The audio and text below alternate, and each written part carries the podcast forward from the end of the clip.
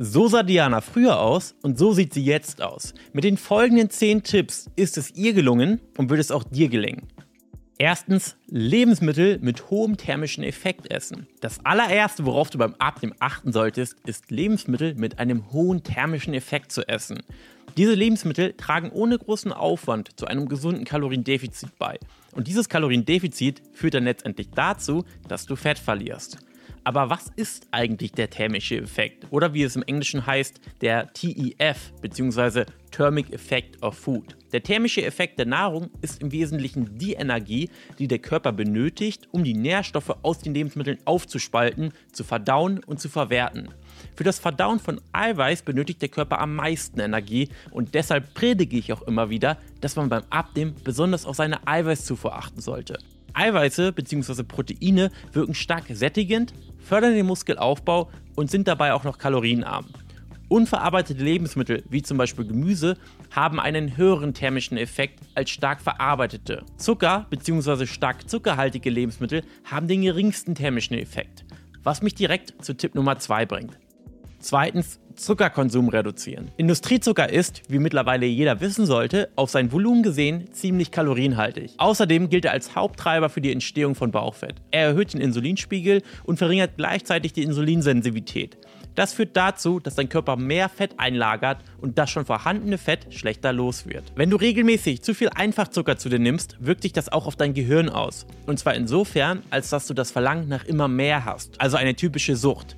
Was außerdem passiert, ist, dass dein Geschmackssinn abstumpft. Natürliche, süß schmeckende Früchte kommen dir dann gar nicht mehr so süß und lecker vor, wie sie eigentlich sind. Was du also machen kannst, ist, zuckerhaltige Getränke durch ihre Light- und Zero-Alternativen zu ersetzen, sowie die Nährwerttabellen von deinen Lebensmitteln auf ihren Zuckergehalt hin zu überprüfen. Stichwort versteckter Zucker. Viele Lebensmittel enthalten Zucker, von dem man das nicht unbedingt erwarten würde. Drittens, generell wenige einfache Kohlenhydrate essen. Neben Industriezucker solltest du möglichst auch auf andere einfache Kohlenhydrate verzichten. Ich möchte sie dir überhaupt nicht verbieten. Viele meiner Kunden haben auch mit Kohlenhydraten super Ergebnisse erzielt und sie essen sie regelmäßig. Aber es geht darum, die richtigen Kohlenhydrate zu essen. Einfache Kohlenhydrate werden sehr schnell in Zucker umgewandelt. Wenn Getreide verarbeitet wird, werden ihm sämtliche Nährstoffe und Ballaststoffe entzogen. Das reduziert den thermischen Effekt, du erinnerst dich, und macht schnell wieder hungrig. Und meistens enthalten die Lebensmittel mit einfachen Kohlenhydraten zusätzlichen Zucker. Beispiele für einfache Kohlenhydrate sind Weißbrot, Nudeln, Gebäck, Süßigkeiten und viele Müsli-Sorten. Wie gesagt, ich verlange nicht, dass du komplett darauf verzichtest.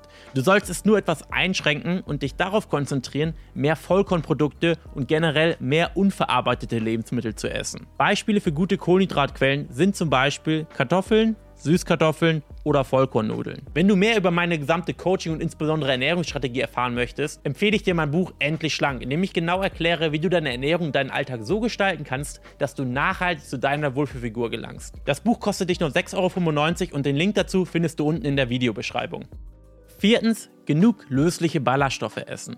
Lebensmittel mit vielen löslichen Ballaststoffen füllen den Magen und helfen dir, länger satt zu bleiben. Sie reduzieren außerdem auf natürliche Weise deine Kalorienaufnahme, ohne dass du dafür hungern musst. Gute Beispiele sind Rosenkohl, Bohnen, Brokkoli, aber auch Getreidesorten wie Gerste und Hafer. Viele Studien haben gezeigt, dass der Verzehr von ballaststoffhaltigen Lebensmitteln die Fettverbrennung deutlich erhöhen kann. Tatsächlich gibt es eine Studie, die gezeigt hat, dass Teilnehmer pro 10 Gramm Ballaststoffe, die sie jeden Tag zusätzlich gegessen haben, durchschnittlich 3,7% mehr viszerales Fett verloren haben.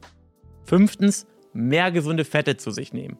Gesunde Fette, wie sie zum Beispiel in Avocados, Eiern oder fettem Fisch zu finden sind, reduzieren das Hungergefühl und optimieren deine Hormone. Außerdem verlangsamen sie den Verdauungsprozess und sorgen so dafür, dass du nach dem Essen lange satt bleibst. Fette sind ein Geschmacksträger und machen dein Essen damit genießbarer, dadurch, dass es nicht zu trocken ist.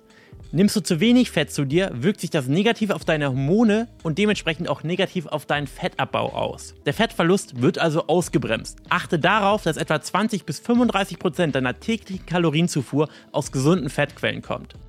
Sechstens, Krafttraining. Viele Leute machen irgendwelche komischen Übungen, die sie im Internet gesehen haben, um schneller Fett zu verbrennen. Besonders häufig sehe ich irgendwelche seltsamen Bauchmuskelübungen. Die helfen allerdings nicht direkt bei der Fettverbrennung.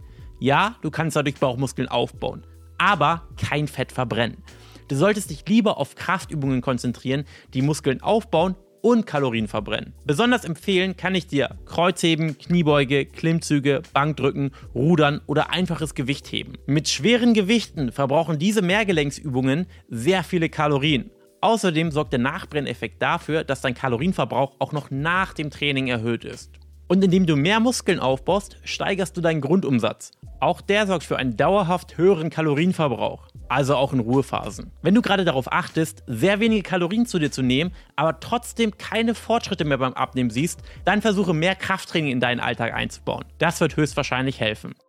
Siebtens, ausreichend Schlaf. Als nächstes solltest du sicherstellen, dass du genügend Schlaf bekommst. Schlafmangel erhöht den Cortisolspiegel, was zu weniger Fettabbau und weniger Muskelwachstum führt.